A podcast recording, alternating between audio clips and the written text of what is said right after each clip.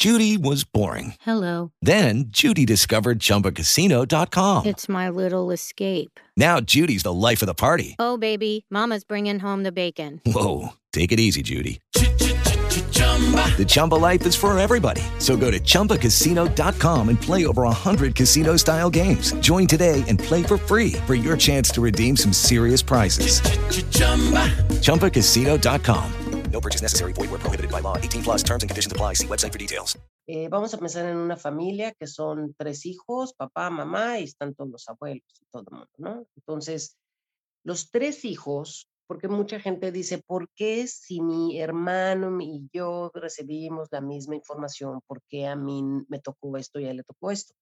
Porque dependiendo del de el mes que nazcas, de cada uno de los, de los hijos, vas a heredar la información de tu ancestro.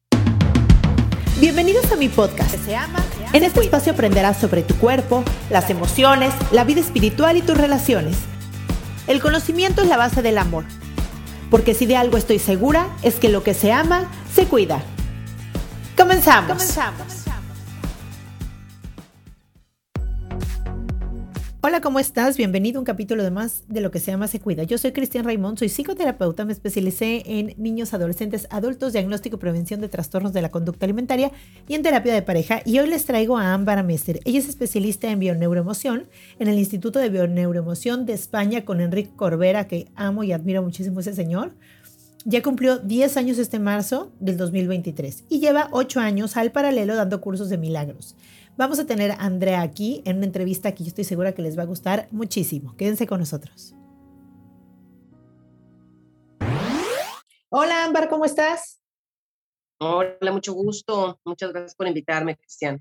No, gracias a ti por regalarnos un poco de tu sabiduría, de tu tiempo, ahora que es tan difícil luego coincidir en los horarios. Me encanta tenerte por acá porque además creo que tienes unos temazos, ¿no? Con lo que trabajas son unos temazos, me fascinan personalmente, pero además creo que, que, que funcionan, que se necesita. Y entonces hoy vamos a hablar de la relevancia que tiene el transgeneracional en nuestras vidas. Y entonces, primero platícame, Ámbar, ¿qué te trajo hasta acá? O sea, ¿cuál es tu historia para llegar hoy a dar talleres, cursos, conferencias y demás de este tema? Claro, mi historia personal. Eh, mira, yo soy originaria de la Ciudad de México y llegué a vivir a Cozumel hace 30 años, a una isla. Ahí conocí al papá de mis hijos, extranjero, ahí crecieron mis hijos y luego nos venimos a vivir a, Cancún. Durante 16 años me dediqué a hotelería, estuve en la industria de tiempo compartido. Eh, me separé del papá de mis hijos y ahí es donde me empecé a cuestionar.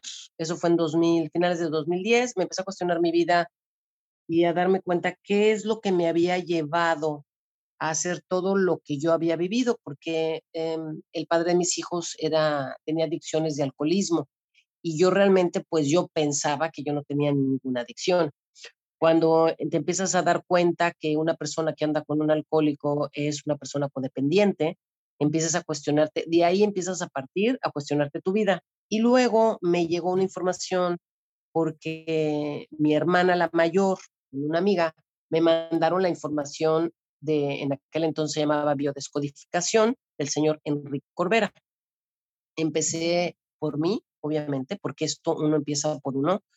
Eh, en todos mis cursos les comento, no se puede hacer esto nada más por estudiarlo, porque esto no es solamente información, esto es acción. Eh, empecé a, estudiarlo un año antes de que me especializara, le, paralelo como yo lo aprendí paralelo al curso de milagros, también empecé a estudiar el curso de milagros, paralelo a descodificación, y en este año me llegó una persona eh, pelona con cáncer, se llama carcinoma lobolillar infiltrante, en donde las quimios no le estaban haciendo efecto y yo era su última esperanza.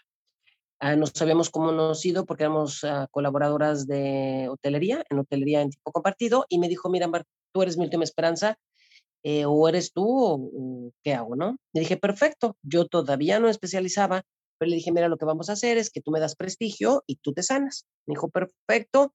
Eh, empezamos a trabajar, la primera consulta duró muchísimas horas, pero ella tomaba acción en ese momento, en ese segundo, lo que ella se daba cuenta, lo que le dolía, lo que le había transmitido el, el, el cáncer, empezó a tomar acción y en ese momento y enfrente de mí se empezó a disolver su tumor. Habrá personas que estén escuchando y no lo van a creer, pero es que esto es así. Recuerdo perfecto que ella me decía, Ámbar, me está doliendo. Y yo le decía, es que te lo estás disolviendo. Así estuvimos cuatro horas, eh, me fui de su casa, le hablé por teléfono, me dijo, mi marido me acaba de decir que sí está mucho más pequeño. Lo vi, la volví a ver como a los 10 días porque yo seguí estudiando. Nos volvimos a ver, hicimos lo mismo, tomó acción al segundo, al momento, la fui guiando, la fui guiando. ¿Esto cómo, cómo se hace, Cristian? Porque hay gente que sí se descodifica tan rápido y hay gente que no. Yo nunca me llevo la bandera de nada. La gente se sana sola. Yo soy un guía a su inconsciente. Y hay personas que de alguna manera vienen a hacer el cambio en su familia, toman conciencia, no son tan mentales y se unen a lo que antes nunca habían pensado que podían hacer. Porque el cambio tiene que ser tan radical que eres otra persona completamente. Ah, en la segunda consulta se disuelve por completo el tumor y le empieza a dar al día siguiente, me dice, Amar, un dolor de cabeza terrible y eso era lo normal. Le dije, mira, es que es normal que tengas un dolor de cabeza porque durante toda tu vida tú tuviste unas creencias y unos valores donde tus neuronas estaban entrelazadas.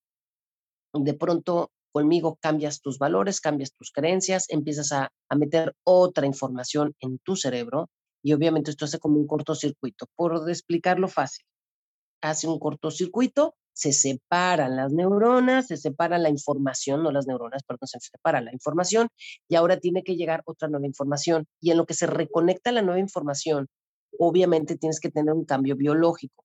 Ah, desafortunadamente le habían dicho ahí en el hospital que a ver si no el tumor se le había subido a la cabeza.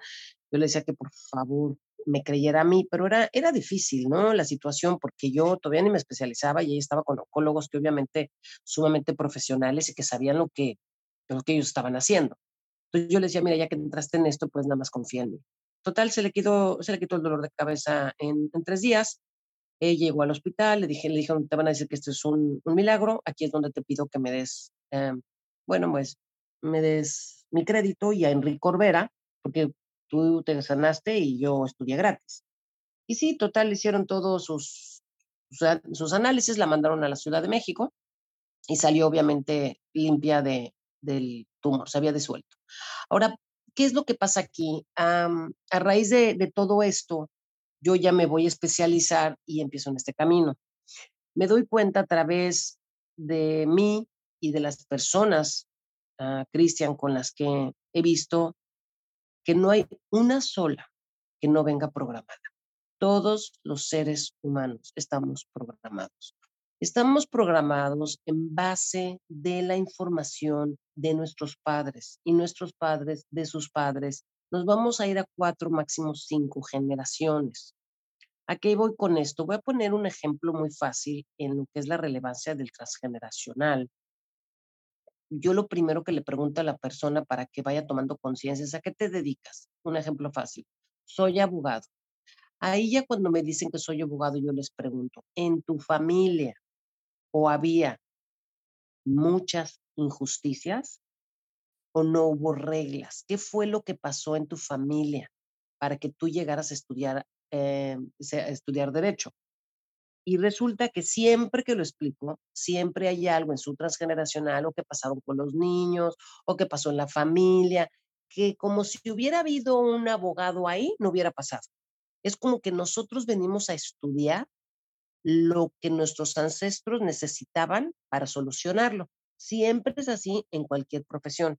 La cosa es poderlo ver, porque hay veces que no es tan, tan a la vista como decir derecho, como arquitectura. Arquitectura es lo mismo. Entonces, todo lo que nosotros hacemos, tan, tan delicado como puede ser el dedicar una profesión, es lo mismo como para una enfermedad. Es lo mismo como para un conflicto conductual. Todo es un comportamiento que hacemos, que no sabemos y que creemos que lo estamos haciendo nosotros, pero realmente está dictado por una orden en el cerebro. nosotros cuando estamos en, el útero, vamos grabando todo lo de que dice mamá, pero más aparte, ya traemos toda la información de mamá y de la abuela. ¿A qué voy con esto? Cuando mamá estuvo en el útero de su madre, eh, las mujeres empezamos a crear todos nuestros óvulos en el útero. Una vez que nacemos, ya no volvemos a generar, a crear ningún óvulo más. ¿Qué quiere decir? Que ese óvulo que se creó en el útero de la abuela, uno de ellos soy yo, lo cual tengo toda la información de la abuela. Ahora bien, se ha mm, hablado ya hoy mucho de lo que se llama epigenética conductual, cómo la célula es afectada por nuestro ambiente y cómo fue afectada por el ambiente de nuestros ancestros. ¿A qué voy esto? ¿A qué voy con esto? Si nuestros ancestros, Cristian, y todo tu auditorio, de alguna manera vivieron traumas, que todos venimos de guerras, entonces todos han vivido traumas. Eh, traumas, secretos, circunstancias dolorosas, todo esto que callamos porque nos, nos da vergüenza, hubo mucho dolor, como no se habló, se va a salir en las próximas generaciones como un síntoma físico, conductual o una gran enfermedad. A eso nos vamos, Cristian. Wow, pues la verdad es que entonces, a ver, Ay, son muchas cosas, es mucha información. mucha hermosa y valiosa información. Entonces, no hay manera en la que no influya, ¿no? Obviamente, pues todas las personas que están arriba de ti. Una cosa es que no lo tengas consciente, ¿no? Pero ahí está. Ahora, cuando explícanos un poco cómo es este trabajo, ¿no? O sea, cómo, cómo lo haces ya directamente con la persona, cómo se trabaja. La persona tiene que estar como, eh, eh, tiene que caerle en conciencia todo eso ¿Y cómo lo haces? Ok. Mira, ve, eh, vamos a poner una, un ejemplo. Dicen que la mejor manera de explicar es con ejemplos, ¿no? Mira, eh, vamos a pensar en una familia que son tres hijos, papá, mamá, y están todos los abuelos y todo el mundo, ¿no? Entonces, los tres hijos, porque mucha gente dice, ¿por qué si mi hermano y yo recibimos la misma información, por qué a mí me tocó esto y a él le tocó esto? Porque dependiendo del, de mes que nazcas de cada uno de los, de los hijos, vas a heredar la información de tu ancestro. Es un ejemplo. Si tú naces en el mes de agosto, todos los que nazcan en tu concepción, que viene siendo mayo, heredas tú la información de ellos. Pero al mismo tiempo también heredas la información de febrero, y también heredas la información de noviembre, que son los que están en tu fila de seis meses o de nueve meses. ¿Vamos bien? Entonces, cuando yo estoy, me están concibiendo mis padres, para el inconsciente no existe el tiempo y el espacio. Porque la gente dice, es que yo no conocía al abuelo Ámbar. Digo, yo lo sé, ni al tátara, ni al tátara pero no tiene nada que ver con que lo conociste o no. No tiene nada que ver. Lo que tiene que ver es que la información se hereda y se adhiere a la célula a través de estos traumas y se va a adherir a la célula del ancestro que estuvo en la concepción. Si mi concepción es mayo y mi abuelo se murió hace 100 años en mayo, él me hereda todo. O si mi, cumpleaños es en agosto y mi abuelo, eh, su, su concepción es en agosto, pues también me hereda todo. Ahora, siempre va a tener que ver, las fechas es lo que más nos heredan los ancestros. Esto es un poquito más complejo, obviamente, para poder hacerlo visual, pero estoy dando un ejemplo así muy cortito para que se pueda nada más hablar de lo que es mi cumpleaños y mi concepción. Para el inconsciente, para poder ver este árbol, tenemos que hablar primero del inconsciente. El inconsciente es reactivo. Judy was boring. Hello. Then Judy discovered chumbacasino.com. It's my little escape. Now Judy's the life of the party. Oh, baby, Mama's bringing home the bacon. Whoa. Take it easy, Judy. The Chumba life is for everybody. So go to ChumbaCasino.com and play over 100 casino style games. Join today and play for free for your chance to redeem some serious prizes. ChumbaCasino.com. No purchase necessary. Void where prohibited by law. 18 plus terms and conditions apply. See website for details. Lucky Land Casino asking people what's the weirdest place you've gotten lucky? Lucky? In line at the deli, I guess? Aha, in my dentist's office. More than once, actually. Do I have to say? Yes, you do. In the car before my kids' PTA meeting. Really? Yes. Excuse me, what's the weirdest place you've gotten lucky? I never win and tell. Well, there you have it. You can get lucky anywhere playing at LuckyLandSlots.com. Play for free right now. Are you feeling lucky? No purchase necessary. Void where prohibited by law. 18 plus. Terms and conditions apply. See website for details. O sea, cuando tú vives un impacto emocional vivido en soledad, dramático y sin solución, esto va a haber una orden en el cerebro se va a hacer un engrama, que es una fisura orgánica en el tejido nervioso, que se va a quedar ahí de por vida hasta que algo parecido o similar vuelvas a vivir y se activa. Ok. El mismo inconsciente es atemporal. Todos sabemos que si te llevan a la niñez y lo vives la niñez, es como si tú fueras niño. Entonces es atemporal. Para el inconsciente real y virtual es exactamente lo mismo. Yo a toda la gente que veo y a mis consultantes y en mis cursos les, les explico, mire, es tan delicado la televisión, las películas, cuando tú lloras por algo o por alguien o por una amiga, el inconsciente no piensa que tu amiga es la que lo está viviendo, porque tú eres la que tienes la emoción. Entonces, para el inconsciente eres tú. Hay gente que se enferma sin tener nada porque está uniéndose al dolor del, del de al lado. El otro no existe para el inconsciente. Noso- el, el juicio que nosotros hacemos a la persona que está enfrente de nosotros, el juicio es a nosotros, porque la emoción la tenemos nosotros. El cerebro trabaja por unidad. Todas las emociones son de unidad. Miren, eh, primero tenemos un pensamiento. El pensamiento es el que genera una onda electromagnética. Este pensamiento va a traer una emoción y esta emoción es la que trae a ser la realidad. Ya sea en algo que deseas, que quieres, tienes que tener la emoción o al mismo tiempo es lo mismo con la enfermedad. Si yo tengo una emoción de dolor, de tristeza, de desamparo, se va a ir a mi cuerpo. Ahora, esto es un poquito más complicado porque cuatro personas, vamos a regresarnos ahora a la familia que estamos hablando. Los cuatro hijos, los tres hijos pueden vivir el mismo evento, pero como no tienen los mismos programas, aunque vengan de los mismos padres, no les va a tocar el mismo órgano, porque cada órgano representa una emoción. Pero hay personas que pongo un ejemplo de, eh, te corren del trabajo y hay personas que a lo mejor no le importa y no, no va a somatizar, pero hay personas que van a sentir que le hicieron un gancho al hígado y se va a ir al hígado. Hay personas que van a pensar que ya no tienen dónde sentarse y se van a ir a las hemorroides.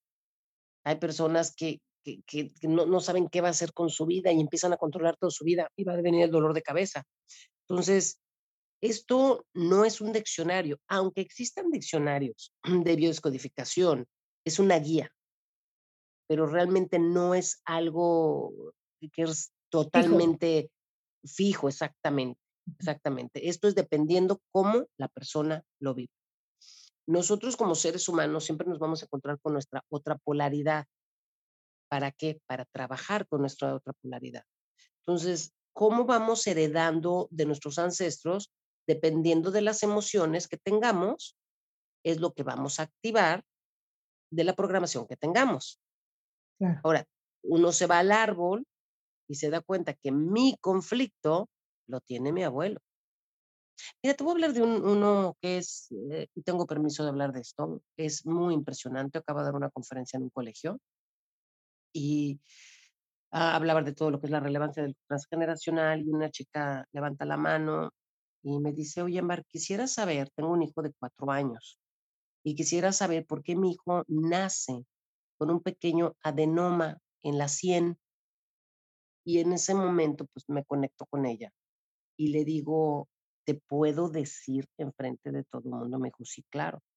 Digo, tú tienes, tuviste un abuelo que se suicidó en un- con una pistola en la sien. En el Mm. inexto facto y en ese segundo, Cristiane, la chica se pone a llorar y me dice, sí, cuando yo tenía seis añitos, escuché a mi mamá hablando de mi abuelo que se acaba de suicidar con una pistola en la sien. ¿Tú te puedes imaginar esto que te acabo de decir? Wow. Imagínate la energía de esta chica. Se descodificó en automático. Entonces me acerco a ella porque somos como 30 personas más o menos. Me acerqué a ella, eh, empezamos a hablar, tararán, para que ella sacara toda la emoción, todo lo que ella ha vivido. Para ella, cuando te descodificas, ¿qué es lo que pasa? Que viene una emoción sin permiso. Claro. Pues es en automático. No La reacción. Ajá. Una reacción sin permiso. ¡Pum! Sale. En eso ya se descodifica, total, luego la vi después. Y me dijo, oye, Amber, quiero platicarte que saliendo de la conferencia, la plática que diste, eh, ella pasó por su hijo. ¿Y sabes qué le dijo a su hijo? Mamá, me está doliendo aquí donde tengo la bolita. ¿Tú te puedes imaginar esto? O sea, yo le explico a todo el mundo cómo todos estamos unidos. Todos estamos unidos desde la mente. Sea, aunque nos veamos separados como cuerpo, estamos unidos de la mente, pero no solamente estamos unidos con los de esta generación, sino con las de todas las cuatro o cinco generaciones. Como información, como información. A la hora que uno te empiezas a dar cuenta que traes toda la información de un abuelo, de una abuela, de un tátara, empiezas a liberar la información integrándola. La información no se va a ir.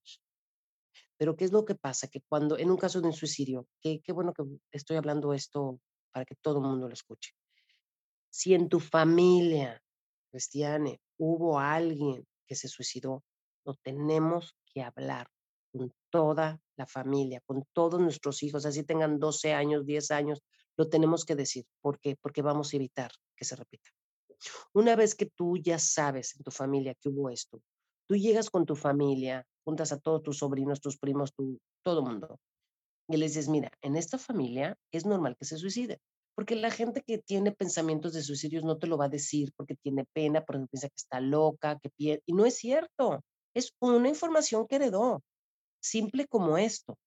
Entonces, cuando tú lo haces como natural en tu familia, en, en, en, pero estoy hablando hermanos, tíos, con todo el mundo, y alguien te dice, sí, yo ya lo pensé, en ese momento los mandas con una eh, profesional psicóloga. ¿Para qué? Para que eh, pueda dirigirla hacia dónde está llevando su tema. Y normalmente la persona que está pensando en el suicidio está pensando de la misma manera que se suicidó su ancestro. Esto Wow. clínicamente te lo puedo reiterar. Y te lo puedo reiterar también en primera persona.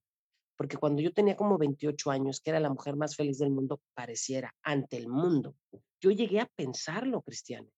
Y pareciera que yo era la más feliz del mundo, tenía mi empresa, tenía, o sea, lo máximo. ¿Y cuál? Yo llegué a pensarlo. Y llegué a pensarlo de la misma manera que luego, obviamente, en este momento de mi vida, cuando hace 10 años empiezo a investigar, tuve un abuelo que se suicida de la misma manera que yo lo había pensado.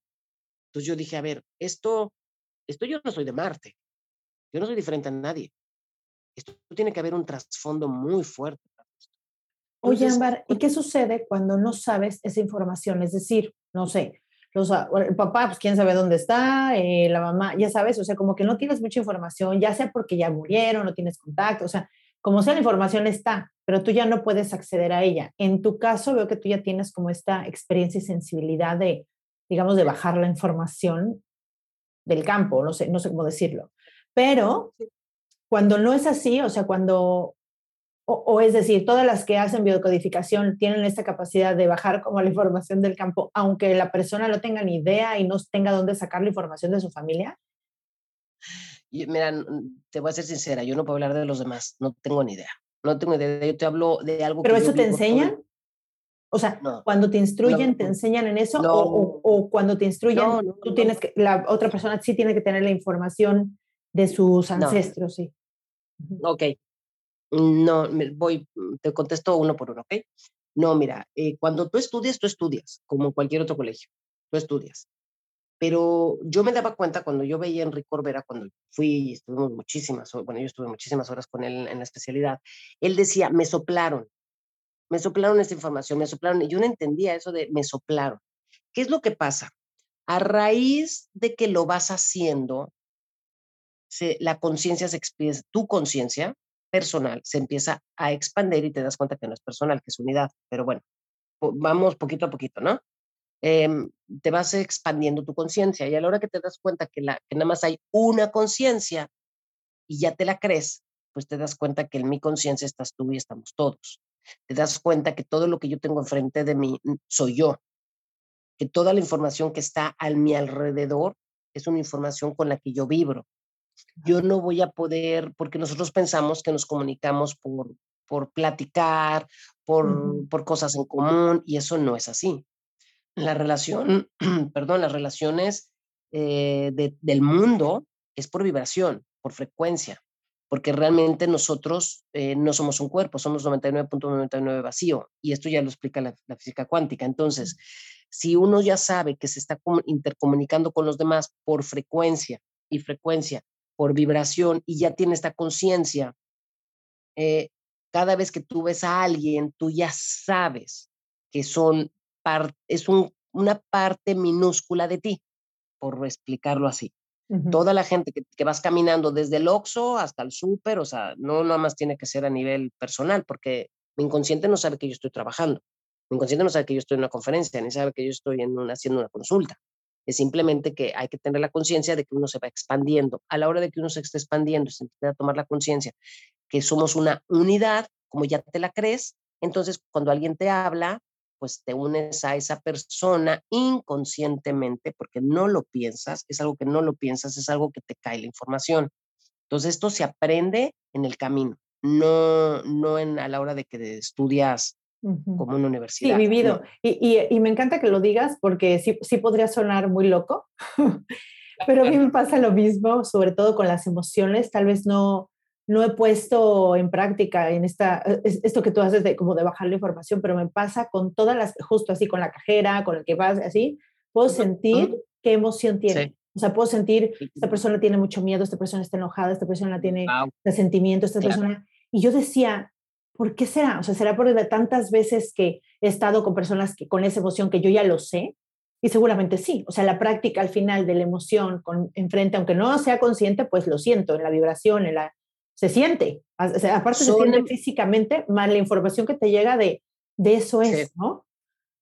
Pero siempre va a ser algo que tenga relacionado contigo. O sea, no podemos claro, claro, claro. sí, sí, sí, si no, no podrías reconocerlo. Claro, ni siquiera. No podrías reconocerlo.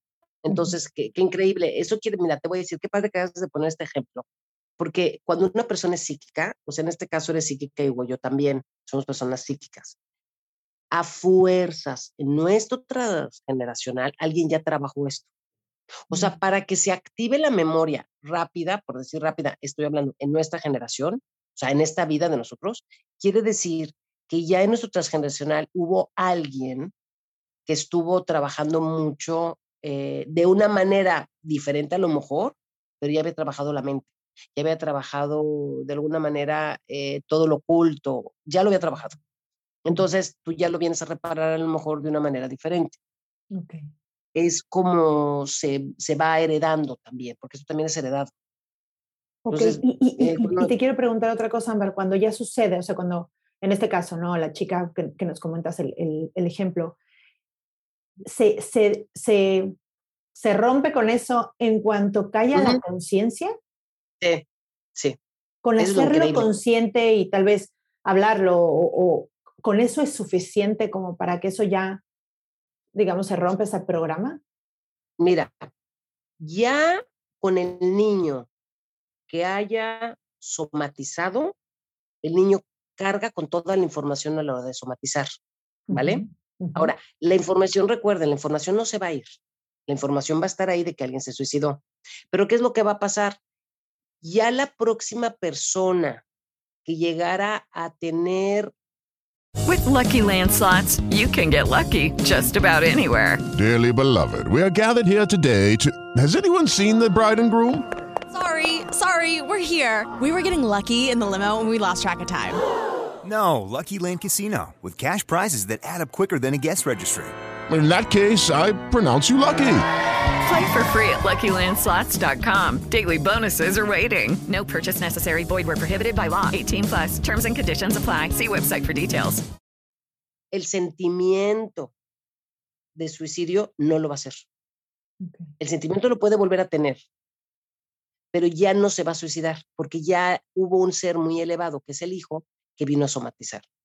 Mm. Ahora, con mayor razón, si la mamá toma conciencia, pues, imagínate, esto limpia el árbol de todo.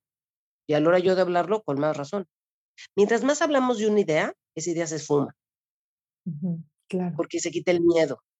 Sí, claro, a mí me sucede mucho con los pacientes que es, eh, no, no lo quiero decir, porque cuando lo diga es que ya es real y, y- y sucede. Y es como, claro, mientras esté en la mente está, está, está, está. Y cuando lo pones, lo pones enfrente, ¿no? Lo sacas. Sí, sí, así es. Mm. Y en el transgeneracional así es. Me dices, ahora voy a tu segunda pregunta, eh, ¿cómo le hacen cuando gente no tiene la información? Mira, yo he estado con gente que es adoptada. Eso no importa, porque todos tenemos la información. Ámbar, no la tengo yo, no te preocupes, tú ven a la consulta. Cuando vienen a la consulta, si tienen un novio, una amiga y todo, a través de sus espejos, se llama ah, la imagen especular, a través de lo que tú ves en tu, en tu, en tu día a día, a través de lo que te molesta día a día, eso es lo que tus ancestros vinieron a hacer. A través de lo que tú decidiste hacer, a través de tu esposo, lo mejor que nos puede pasar son nuestras parejas, esposos o novios, o lo que tengamos al lado. Si no te has casado y no tienes novia, no importa, si no puedes tener una mejor amiga. Alguien a tu lado va a ser tu proyección de toda tu información de tu árbol. Siempre es así. Pero no es lo que diga la persona, sino lo, cómo tú ves a la persona. De la manera de cómo tú ves a la persona y el conflicto que tú tengas de cómo ver a esa persona, esos van a ser tus conflictos. Ahora, cuando es una persona am, adoptada, digo, ya con el síntoma me ayuda con todo, ¿eh? O sea, yo no tengo que saber nada del árbol, pero ya con que me diga con un síntoma, yo le digo todo. Eso ya es al 100%. Pero hay personas que vienen que no tienen síntomas físicos, que tienen psicológicos. Entonces ahí hay que buscar un poquito más en el árbol por dónde está eh, la información. Y me voy al, a, la- a su imagen especular. Entonces por ahí podemos encontrar. Ahora, una persona que es adoptada, miren, como es lo que acabo de comentar ahorita, como todos los seres humanos nos comunicamos por vibración y por frecuencia, cuando tú eres adoptado, tus papás biológicos y tus papás, los que son hoy por hoy, tienen la misma vibración de los papás biológicos, porque los seres humanos nos comunicamos por vibración. Entonces, no necesitamos saber cómo era el papá biológico, porque tu papá, el que te adoptó, tiene la misma información, porque tú lo trajiste por tu vibración, por tu frecuencia. Normalmente cuando a un chico es adoptado, los papás se sanan y el niño se sana, porque es Mm, un acto de amor tremendo esto. Es algo bellísimo. Entonces, eh, cuando estoy con personas que tienen algún conflicto, pues vamos a ver al papá o a la mamá con el que viven, con el que ellos, para ellos son sus papás, sabiendo que ahora, en la- ¿cómo vamos a encontrarla? Si el niño nunca le dije, he tenido gente que te dice, Amar, yo siento que no soy de, de- de mi familia, de verdad, ¿eh? Que te dice, yo no soy de la raza. Sí, Me lo han dicho claro, así, claro, claro. del norte. Y sí, la, la chica es adoptada y no se lo han dicho. Entonces, ¿cómo lo puedes ir a ver? Porque pues de hoy en día ya se puede hacer con ADN, ¿no? Es muy fácil, pero cuando hay personas que sienten que no pertenecen a la familia, que no son de ese clan, que no son iguales, es hoy, ¿eh? O, o a lo mejor ellas sí pertenecen, ¿eh? Fíjate cómo es la información. A lo mejor ellas sí de verdad son su papá y su mamá, ellos sí son. Pero, ¿qué tal la abuela? La abuela, pues el abuelo viajaba mucho, la abuela estaba muy solita, le gustaba el vecino, y pues cuando llegó el abuelo, pues le dijo, estoy embarazada de ti. Y era pues de aquel vecino hermoso. ¿Y qué es lo que pasa? Que ni la abuela lo sabe, pero cuando nace el hijo se da cuenta que pues ahora sí que no se parece a nadie. Y esta, esta información que no se dice, no te puedes imaginar la carga que hay ahí, Cristiana porque los descendientes van a tener un conflicto de imagen, van a tener un conflicto de reconocimiento, eh, van a traer, si es mujer, va a traer puros hombres casados, y si es hombre, nadie lo va a reconocer y va a traer puras mujeres con compromiso. ¿Por qué? Porque no te reconocen.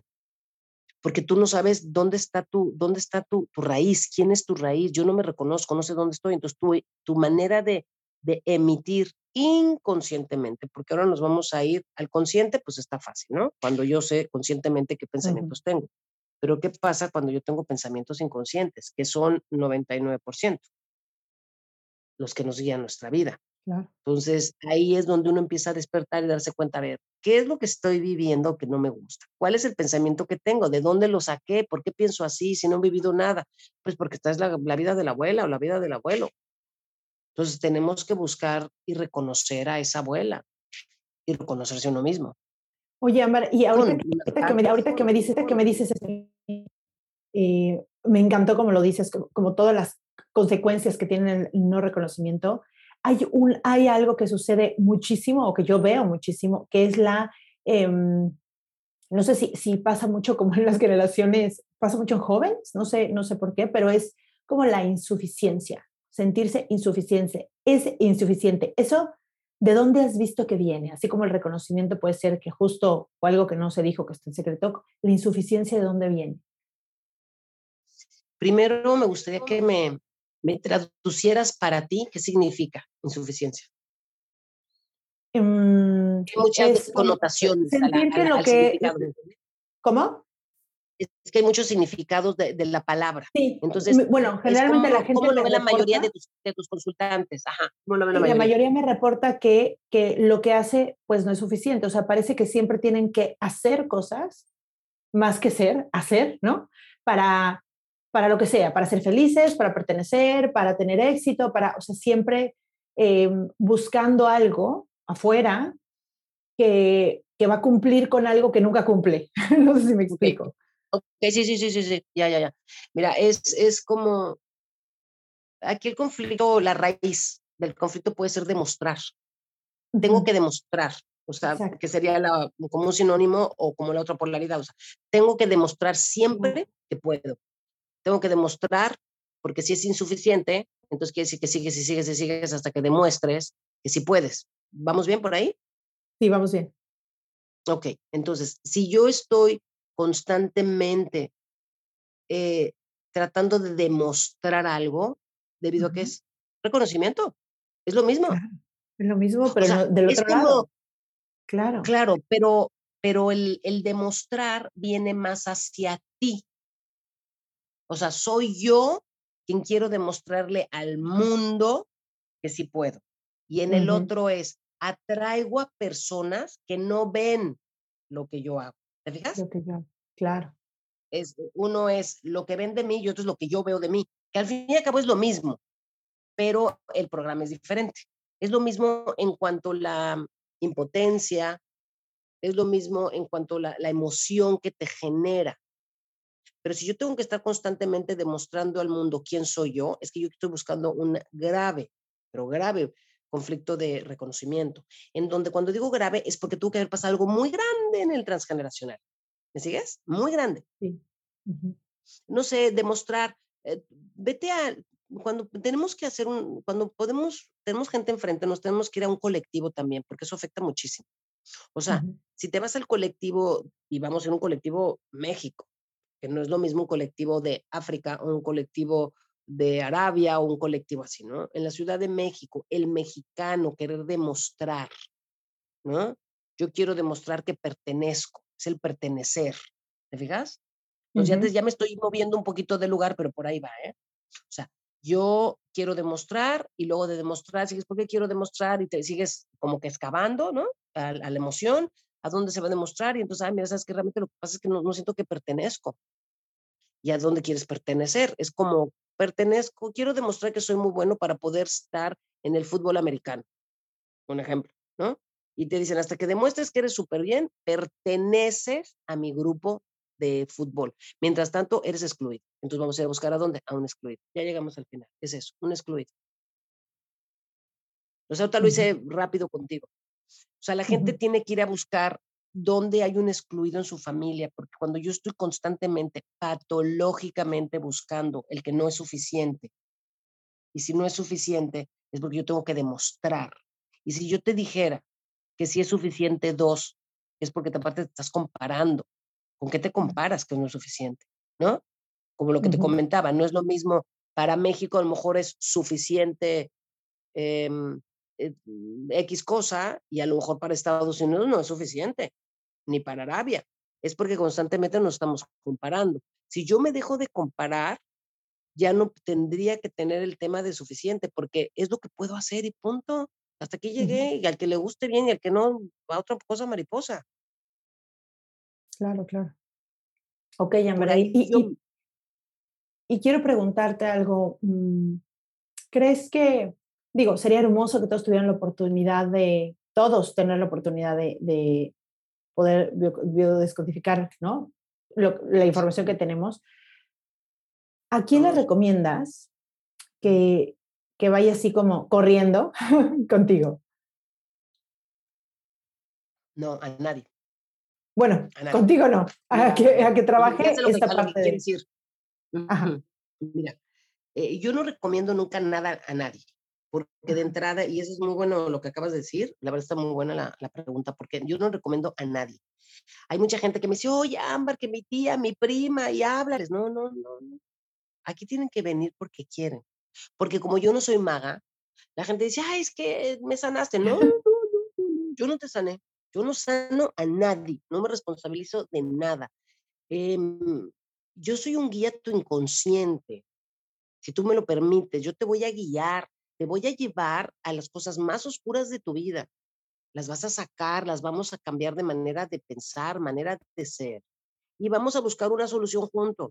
Tampoco te voy a decir qué hacer, porque tampoco soy un maestro. Siempre le digo a la gente, tampoco soy maestro ni de esto, ni del curso de milagros, ni de nada. O sea, yo soy un simple mortal, igual que todos los seres humanos.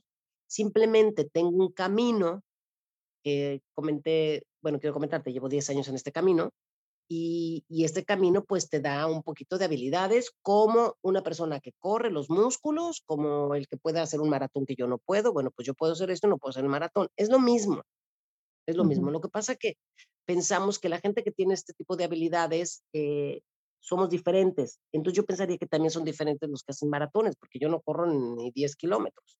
Entonces, tenemos que ver que todo está en el mismo nivel y todo está igual. Ahora, ¿quién, a quién yo recomiendo? Eso sí, a quién yo recomiendo que haga la descodificación a todo el mundo que tiene pulmones, a todo el mundo que puede respirar. Yo trato por eso de ir a los colegios, porque si le empezáramos con, con las mamás, que de 0 a 3 años el niño 100% nada más reconoce a la mamá. De 3 y 7 años el niño ya empieza a reconocer a la mamá, el papá, su entorno. Entonces, pero ahí es donde se viene programando. Bruce H. Lipton, que estudió durante 40 años la célula, nos explica que la programación de todo ser humano es antes de los 7 años. Entonces, si uno va al colegio, cuando tú decodificas a la madre, se decodifican los niños. Entonces empezamos a tener un mundo limpio. Me refiero limpio a, la información no se va a ir, pero limpio a empezar a percibir de una manera diferente sin tanto juicio. Empezar a expresar, que, que no nos, que nos dejen de decir, de ser políticamente correctos. No hagas esto, deja de hacer esto, ahí está tu tía, ahí está tu tío, estás en un restaurante, baja los pies, o sea, todo esto nos quitan toda la, la, la naturalidad desde niños. Entonces vamos creciendo y empezamos a adaptarnos con ciertas creencias. Y estas creencias pensamos que nos pertenecen, mientras que no nos pertenece nada. Todo desde chiquitos nos adiestraron. Nos han adiestrado como nosotros adiestramos a nuestra mascota. Entonces, ¿qué es lo que tengo que hacer? Es que, mira, la gente que quiere lo puede hacer. Yo, como te comenté, yo empecé este camino porque no todavía ir a hacer este tipo de cosas no está al alcance económicamente de todo el mundo.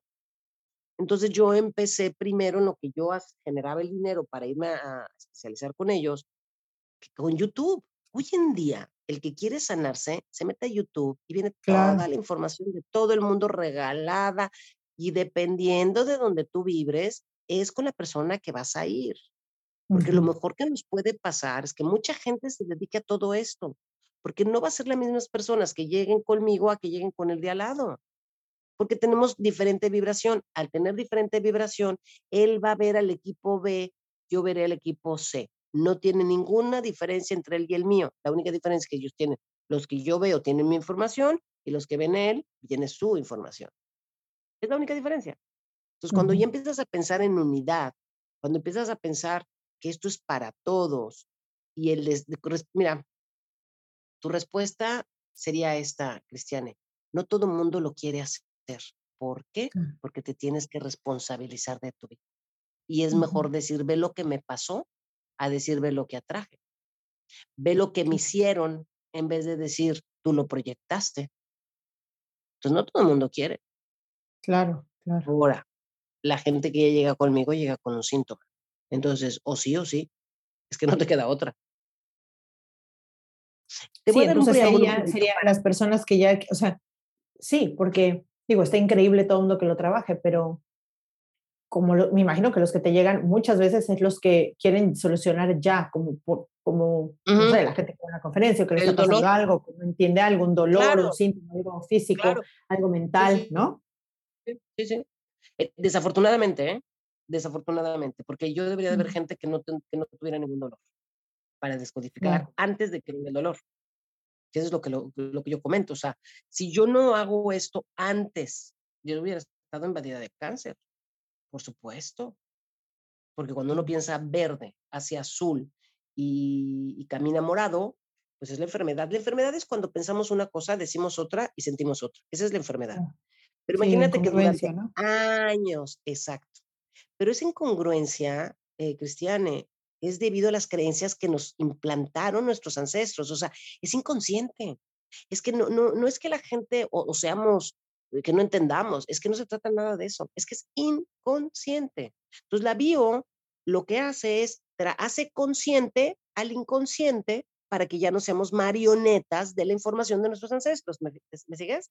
Al hacer esto, que es maravilloso, la gente empieza a cambiar sus patrones de conducta porque se da cuenta que ellos no escogieron, es más, que no escogieron ni su carrera, que nos vayamos tan lejos, que no escogieron ni a su partener, no escogieron a su pareja tampoco. Ámbar, ¿no escogió mi pareja? No, claro que no. Tu pareja fue escogida por la vibración porque tú vienes a resolver un tema con tu pareja de tus ancestros que no pudieron. Ahora, obviamente la gente de éxito yo no la toca, no viene conmigo. A mí viene la gente que tiene conflictos. Entonces, también hay, obviamente, todo lo que hacemos también es, es, la gente que tiene muchísimo éxito en su vida, también es un programa de éxito, ¿eh?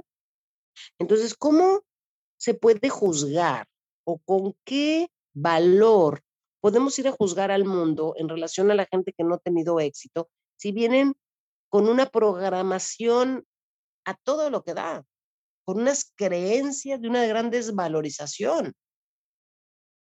Que esto no tiene que ser así, ¿eh? Porque una vez que te das cuenta y empiezas a trabajar, cambias y te empieza a ir diferente. Y la vida te cambia. Mira, te voy a dar un, un preámbulo un poquito. Mira, hay conflictos de protección, osteoarticulares, supervivencia y de relaciones. Esos son, te estoy dando unos poquitos, ¿vale? El de protección cuando yo tengo un conflicto en la piel, es para que tus, la gente que te escucha podamos echarles la manita. La gente que tenga conflictos en la piel es conflicto de contacto y de separación. O sea, cuando yo tengo un conflicto, algo en la piel, es que estoy viviendo una situación de contacto y de separación. Y ahí tienes que tener más a profundidad, pero es nada más así un preámbulo. Eh, los conflictos, em, perdón, los conflictos osteoarticulares es todo lo que obviamente nuestros huesos, todo lo que nos movemos, eh, la rodilla, los dedos, pues es un conflicto de movimiento. Los conflictos de supervivencia, los pulmones y los conflictos de relaciones, el útero. Es algo muy rápido, ¿eh? También de protección, de contacto y de, y de separación, que es de protección, que es la piel. También de protección son las mamas. O sea, un cáncer de mama es un conflicto de protección. Mm en donde yo me siento desprotegido de mi pareja. Si es la derecha y eres diestra. Si eres zurda, es al revés. La diestra, la derecha es de pareja y la izquierda es yo como hija con mis hijos o con, mi madre, perdón. Y la izquierda, nada más volteas todo, porque el izquierdo maneja los hemisferios al revés de como nosotros vemos el mundo. muchas personas que, son zurdas, no todas, pero la mayoría de las personas son zurdas, fueron deseadas con su sexo opuesto. La mayoría. Entonces ahí te puede, para que vean también cómo afecta el que yo estoy embarazada, para las nuevas generaciones, cómo afecta si yo estoy embarazada y quiero a fuerzas, me gustaría que fuera hombre y es niña, o al revés. No todos, no todos los niños que fueron deseados niñas van a ser zurdos, ¿eh? Ni tampoco todas las mujeres que han deseado hombres van a ser zurdas. Pero si todas las mujeres que fueron mujeres y fueron deseadas hombres, puede un gran porcentaje muy grande que tengan, manejen mucho su, se llama programa masculino, porque como me desearon hombre, voy a tener muchos ah, comportamientos de lo que se maneja el masculino, es dirigir, hacer, tomar decisiones, mujeres como comandantes, mujeres que, que tomamos decisiones. Y eso viene a raíz de que a lo mejor el padre deseaba un niño. Entonces, como, mira, papá, sí puedo, sí puedo, mira cómo sí puedo hacer todo esto. Y eso, por ejemplo, co- ¿con quién se, o sea, cómo se rompe? Nada más hacer conciencia de eso. Decir, bueno, a mí... Primero a- a- agradecer. ¿Mm? Mira, primero, ¿cómo, cómo todo lo que estamos hablando, cómo se rompe? Primero tomando conciencia. Ok. O sea, cuando tomas conciencia que a lo mejor tu papá quería un hombre y entiendes, un ejemplo, ¿eh? Y entiendes que él quería un hombre porque a lo mejor nada más había un hombre en la familia. Y entiendes y comprendas. Entonces tú ya dejas de controlar, ya dejas de tomar este rol de hombre. Tú como persona dices, a ver, quiero seguir dirigiendo, haciendo, no, ya me cansé, ya no lo quiero hacer. Tú lo dejas de hacer. Porque te das cuenta que tú no eres así. Tú decidiste ser así por medio de un programa. Entonces. ¿cómo empiezas? Lo primero que se empieza a hacer es darte cuenta, observarte. ¿A quién diriges? ¿A quién haces? Porque normalmente las personas, mujeres, eh, que son programa masculino, se van a casar obviamente con un, con un hombre con un programa femenino, porque acuérdate que nos, Mm. vivimos con la otra dualidad, con el inconsciente, trabajas con la otra polaridad. Entonces, tu marido va a ser la otra polaridad.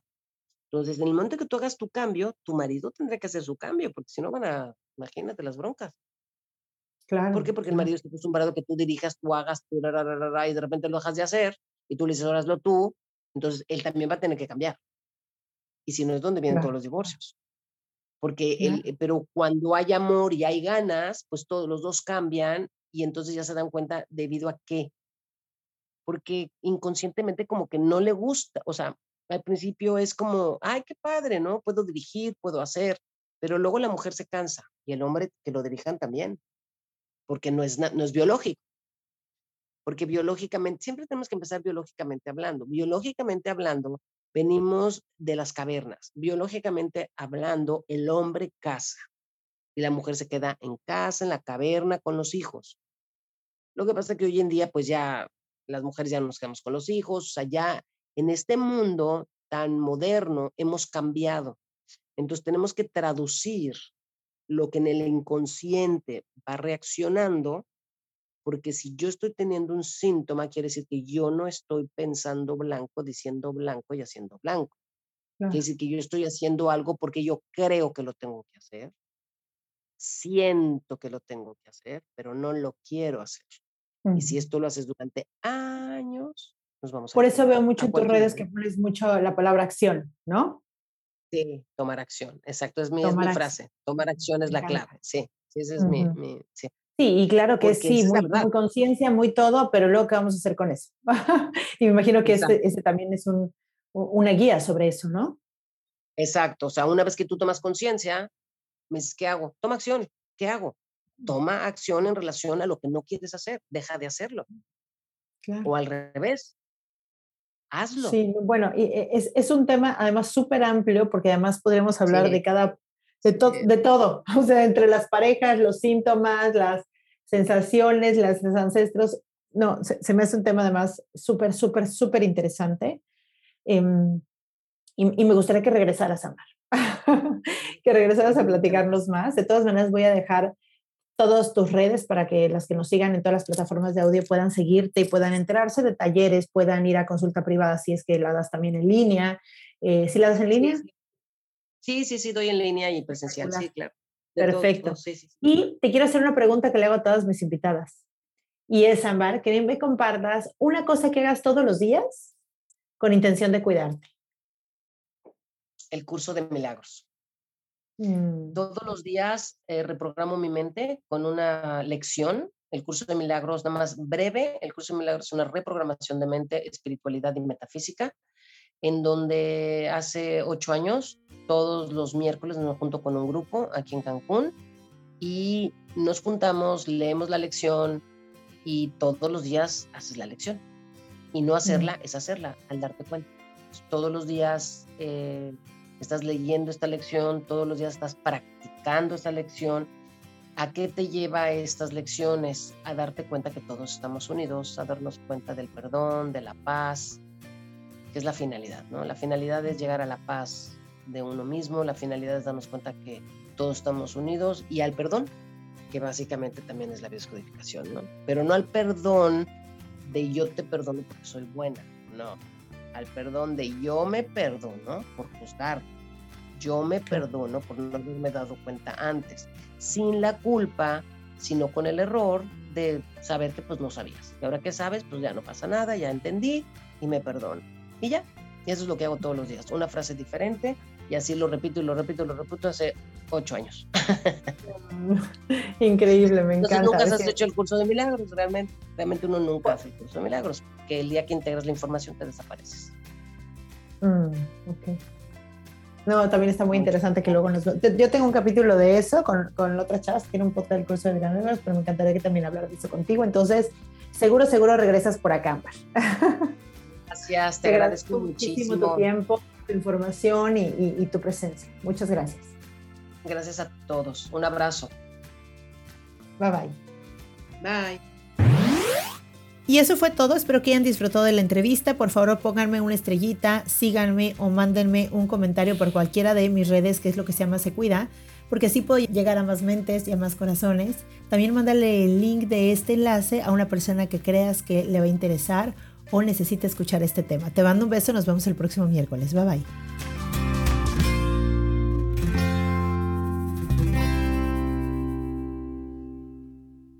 Esta ha sido una producción de puntoprimario.com.